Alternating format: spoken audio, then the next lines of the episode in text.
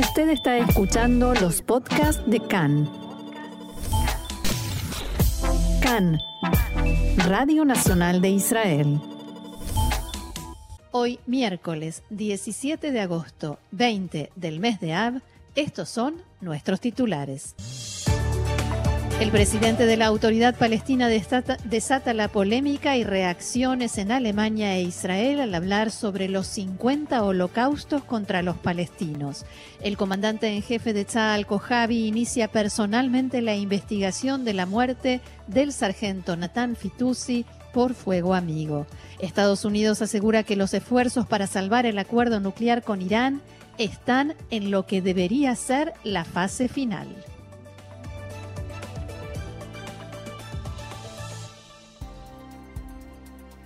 Vamos entonces al desarrollo de la información y la noticia tiene que ver con el incidente registrado en la noche del lunes cerca de Tulkarem, en la margen occidental, en el que un soldado israelí resultó muerto por lo que se define como fuego amigo. Recordemos, se trata del sargento primero Natán Fitoussi, de 20 años de edad, oriundo de Natania, de la brigada Kfir del ejército de Israel. Natán había inmigrado a Israel desde Francia y ayer fue sepultado en Natania, su ciudad, con la presencia de cientos de personas que acompañaron a sus familiares. El portavoz de Tzal, Ranko Hab, explicó en diálogo con Khan que los soldados se encontraban custodiando la zona. Uno de los efectivos se alejó del puesto de custodia donde se encuentran toda la noche. El soldado regresó después de algunos minutos y como consecuencia de un error en la identificación y después de haber llevado a cabo el procedimiento de arresto de un sospechoso, uno de los soldados disparó por error contra un compañero. Después se supo que Natán Fitoussi había salido del puesto para ir a rezar y cuando regresó, su compañero no comprendió que se trataba de él y por eso disparó. En las últimas horas, Khan pudo saber que el soldado que se quedó dentro del puesto de custodia de Tzal, disparó ocho balas y que Natán Fitoussi se encontraba a unos 30 metros de distancia. Disparó dos balas al aire y seis a Fitoussi. Erró seis disparos y dos impactaron en el centro del cuerpo de su compañero. Entre las posibilidades que se barajan se sospecha que el soldado que disparó pudo haberse quedado dormido y cuando Fitoussi regresó de rezar, despertó de pronto, asustado y confundido, y le disparó porque creyó que era un terrorista. En su testimonio, el soldado aseguró que había cumplido el procedimiento reglamentario de detención de un sospechoso, pero Fitoussi no le contestó, por lo que decidió disparar. De todos modos, dicen los especialistas, en ese caso debió haber disparado en primer lugar al aire y luego a las piernas del sospechoso. La policía militar que investiga lo sucedido también tiene intención de interrogar a los oficiales del batallón para comprobar si hubo fallas en la unidad, en la enseñanza de los, de los procedimientos o flexibilidad en el cumplimiento de las normas relativas al uso de las armas. Los abogados del soldado que disparó dijeron esta mañana que el joven participó durante toda la noche en las investigaciones y sostienen que actuó de acuerdo con las órdenes e instrucciones. El comandante en jefe de Tzal, Aviv Kojavi, estuvo en el lugar donde murió Natán Fitoussi y realizó una primera investigación sobre las circunstancias del incidente. Kojavi dijo que el incidente es grave, difícil y muy doloroso y lo investigaremos a fondo y profesionalmente. Proteger a nuestra gente es una parte integral de nuestra capacidad operativa para defender así a los habitantes del Estado de Israel. Además de la investigación de la Policía Militar, el comandante del Comando Central nombró un equipo de expertos para investigar también el incidente. Otro tema, uno de los líderes de la organización islámica Hamas, Musa Abu Marzouk, dijo hoy que los esfuerzos de Egipto para trabajar por la liberación de los hombres de la Jihad Islámica, Bassam al-Saadi y Jalil Awaude, como parte de los acuerdos de alto el fuego en la franja de Gaza, no dieron frutos. Según Abu Marzouk, jamás predijo de antemano que los esfuerzos de Egipto estaban condenados al fracaso y que Israel se negaría a liberarlos. En una entrevista con la cadena BBC en árabe, Abu Marzouk respondió al hecho de que jamás no se unió a la yihad islámica en los combates contra Israel en la última escalada y dijo que su agrupación no comienza una guerra por cada persona que Israel mata, dicho esto, por supuesto, entre comillas. También explicó que la decisión de entrar en guerra depende de la preparación de la resistencia o de que se den ciertas condiciones. Nos vamos ahora a Irán porque se espera que allí el Parlamento celebre mañana una discusión a puertas cerradas sobre los últimos acontecimientos y novedades en las conversaciones en Viena. Por el momento no se confirmó la presencia del ministro de Relaciones Exteriores iraní y su adjunto, el jefe del equipo negociador, en este debate parlamentario. Por otra parte, Estados Unidos y las potencias están estudiando la respuesta de Irán a la propuesta final que le presentó la Unión Europea.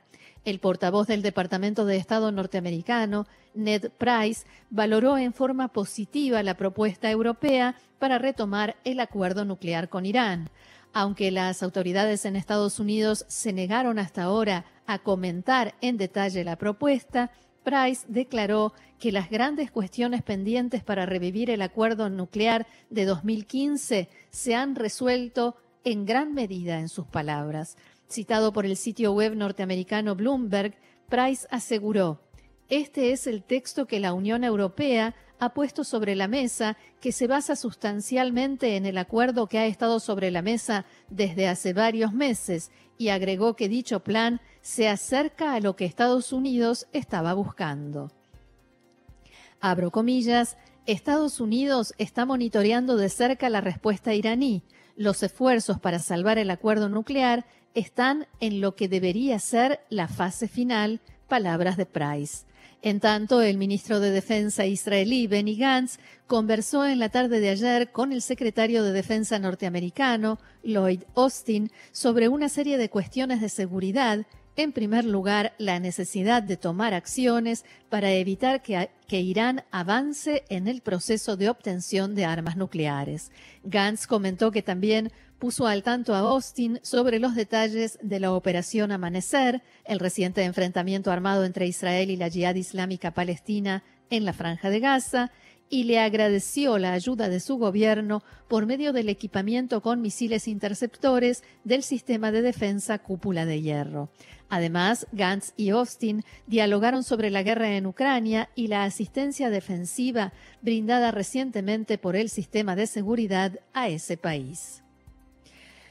Nos vamos a Siria. La agencia oficial de noticias siria Sanaa informó que tres soldados de su ejército resultaron muertos y otros seis heridos en un ataque llevado a cabo hoy por aviones de combate turcos contra objetivos militares en el área de Alepo. Según los medios oficiales sirios, la ofensiva se llevó a cabo como parte del continuo apoyo de las autoridades turcas a las organizaciones terroristas armadas en Siria. También informaron que las fuerzas sirias atacaron varios sitios pertenecientes a grupos terroristas armados a modo de respuesta.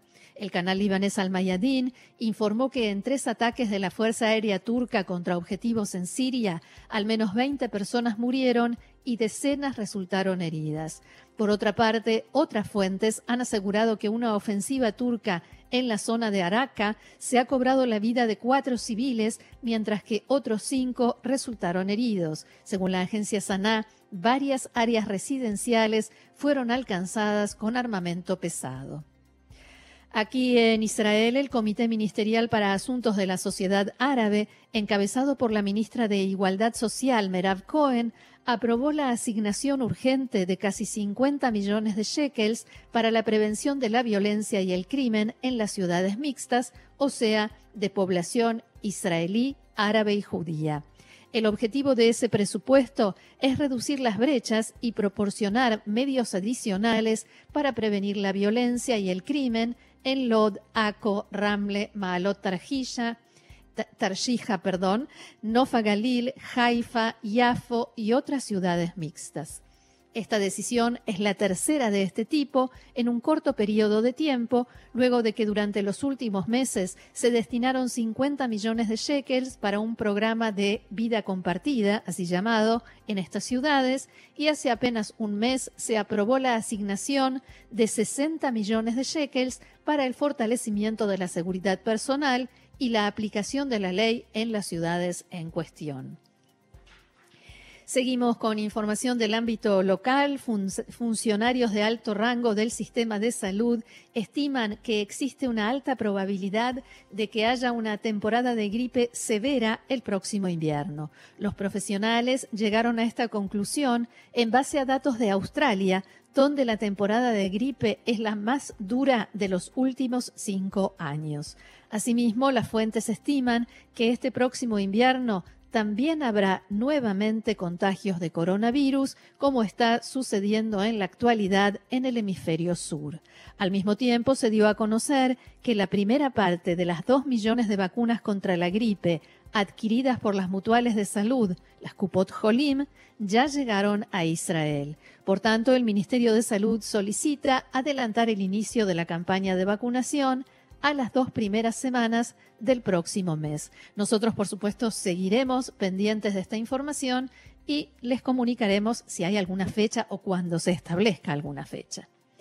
Hablemos ahora de política. Una semana antes de las elecciones primarias en el partido Meretz se dio a conocer un incidente registrado a principios de mes. Una persona que manejaba una carretilla elevadora destrozó el automóvil de un miembro de Meretz, el parlamentario Ali Salalja, que estaba estacionado frente a la sede del partido. Salalja presentó una denuncia ante la policía por daños intencionales a su vehículo. Como decíamos, la semana próxima se realizarán las primarias en Meretz. A esta hora se está haciendo escuchar una discusión entre los dos candidatos, Zeaba Galón y Air Golán, que se acusan mutuamente de haber ordenado una investigación que se publicó supuestamente en los medios de comunicación. En fin, decíamos, la semana próxima se realizarán las primarias en Meretz y el diputado de origen druso Salalja controla miles de votos que pueden decidir cómo quedará la lista y quién encabezará el partido.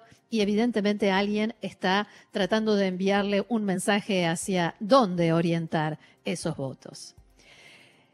El líder de la oposición, mientras tanto, el ex primer ministro Benjamin Netanyahu, acusó en las últimas horas al diputado Moshe Gafni del partido ultraortodoxo Yadut Torah de perjudicar a su bloque. Ello debido a que Gafni habló en algún momento sobre la posibilidad de retirarse del bloque leal a Netanyahu si en las elecciones de noviembre no logra la mayoría y tampoco puede formar gobierno. Pero también hay otro tema. Fuentes políticas dijeron a Khan que Netanyahu está preocupado por la división interna de Yahadut a Torah entre Degel Torah y Agudat Israel, de la que habíamos informado, y la posibilidad de que las dos facciones no se presenten juntas en las próximas elecciones. Netanyahu planteó la misma preocupación en su reunión con el titular de Agudat Israel, Itzhak Goldknopf, quien le informó que entre él y Gafni hay una completa desconexión, que ni siquiera hablan. En la reunión con Gafni, Netanyahu le dijo, me estás perjudicando al bloque, cita textual, o sea que la división podría perjudicar seriamente al bloque de derecha al desperdiciar votos. En respuesta, Gafni le dijo a Netanyahu que quienes decidirán sobre este tema son los sabios, los rabinos del partido, y no él. Netanyahu incluso se ofreció a actuar como mediador entre las dos facciones, pero su oferta fue cortésmente rechazada. Y continúa la saga entre el titular del, entre los titulares de los partidos de extrema derecha Otzma Yehudit y Tamar Ben-Gvir y Atzionut Adatit Bezalel Smotrich. En la mañana de hoy, Smotrich criticó a Ben-Gvir por su decisión de presentarse solo en las próximas elecciones y no en alianza con su partido, como informábamos en el programa de ayer. Smotrich aseguró que Benvir está incurriendo en una especie de incitación contra el sionismo religioso, un intento de presentarlo como soberbio y arrogante. Abro comillas, no me disculpo por querer un partido sionista religioso, dijo, y agregó, tuvimos reuniones intensas y de pronto Benvir anunció el final de las negociaciones. Hay una sensación de que ya hace un mes y medio tomó la decisión de presentarse solo y desde entonces solo ha estado jugando. Por último, Smotrich criticó también la labor parlamentaria de Benvir y cuestionó ¿qué ha hecho en el aspecto social en el último año? ¿Pelear con el parlamentario árabe Ahmad Tibi en el pleno de la Knesset y transmisiones en Facebook? Seguimos aquí en CAN, Radio Reca en español, Radio Nacional de Israel. Y una noticia de último momento, una buena noticia afortunadamente, Israel y Turquía anunciaron hace instantes que regresan a la representación diplomática plena. Los embajadores y cónsules generales de ambos países volverán a ocupar sus puestos en las embajadas. No cabe duda de que eh, se trata de un paso, este paso de mejora de las relaciones, casi de relaciones plenas, se podría decir, va a contribuir a profundizar la relación entre los dos países, a aumentar los lazos económicos, comerciales y turísticos y también a fortalecer la estabilidad regional y así lo destacan todos los medios a esta hora. La decisión se tomó como continuidad de los acuerdos alcanzados durante la visita del primer ministro Yair Lapid a Ankara con, eh, y, sus reuniones con el ministro de Relaciones Exteriores de Turquía, Mevlut Çavuşoğlu, y luego de su conversación con el presidente turco Erdogan. Esto se suma a las novedades y los cambios positivos en las relaciones entre Israel y Turquía en el último año. Anoche, el director general del Ministerio de Relaciones Exteriores en Jerusalén, Alon Ushpiz, habló con el viceministro de Relaciones Exteriores de Turquía, Sadat Unal, y terminaron de definir el tema. El primer ministro Yair Lapid señaló hace unos minutos en un comunicado la renovación de las relaciones con Turquía es un activo importante para la estabilidad regional y una noticia muy significativa en materia de economía para los ciudadanos de Israel. Continuaremos trabajando y fortaleciendo el estatus internacional de Israel en el mundo. A propósito del presidente de Turquía, los presidentes de Ucrania y Turquía, Volodymyr Zelensky y Recep Tayyip Erdogan respectivamente, junto con el secretario general de la ONU, Antonio Guterres, se reunirán mañana en la ciudad ucraniana de Leópolis. Según informaron desde Naciones Unidas, el encuentro se produce tras una invitación del propio Zelensky. De acuerdo con la agencia de noticias turca Anatolia, entre las cuestiones que Erdogan espera tratar se destacan fórmulas con las que poner fin al conflicto y hablar también del mecanismo establecido para la exportación de grano desde territorio de Ucrania. Tras su primera escala en Leópolis, Guterres viajará a Odessa, uno de los tres puntos de salida del grano ucraniano. Precisamente en la tarde de ayer partió desde Ucrania el primer barco fletado por el Programa Mundial de Alimentos para exportar cereales gracias a un acuerdo entre Kiev y Moscú en el que mediaron Naciones Unidas y Turquía. Antes de regresar a Nueva York, Guterres viajará a Estambul para visitar el centro de coordinación desde el cual se examina el acuerdo para las exportaciones. La ONU considera que este es clave para suavizar los efectos de la guerra de Ucrania en la seguridad alimentaria global. Una más, el escritor británico de origen indio Salman Rushdie habló anoche con los investigadores mientras permanece hospitalizado en Nueva York, donde el viernes pasado fue atacado a puñaladas cuando se disponía a dar un discurso sobre la libertad de expresión. Rushdie, el autor de los versos satánicos, se encuentra despierto y sin respirador desde el domingo, según informó la cadena norteamericana CNN, citando una fuente de la investigación, el escritor pudo mantener una conversación articulada para reconstruir los pasos de su atacante. El hombre acusado de apuñalarlo, un libanés de 24 años de edad, Hadi Matar, se declaró inocente de los cargos de intento de asesinato y agresión. Rushdie recibió al menos 12 puñaladas en la cara, el cuello, el hígado, el tórax y el abdomen. Recordemos que el gobierno de Irán rechazó cualquier relación con el ataque a Rushdie, a quien de todas maneras acusó de traspasar líneas rojas con sus textos y de insultar al Islam. En concreto, el portavoz del Ministerio de Exteriores iraní, Nasser Kanani, aseguró que Rushdie y sus seguidores provocaron el ataque por insultar a millones de musulmanes. Sobre Matar recae la sospecha de que simpatizaba en redes sociales con la Guardia Revolucionaria de Irán, con la organización libanesa Hezbollah y recordemos que el líder supremo de Irán difundió en 1989 una ordenanza religiosa, una fatua, para matar al escritor por su libro Los versos satánicos, publicado un año antes y considerado en la República Islámica un acto de herejía.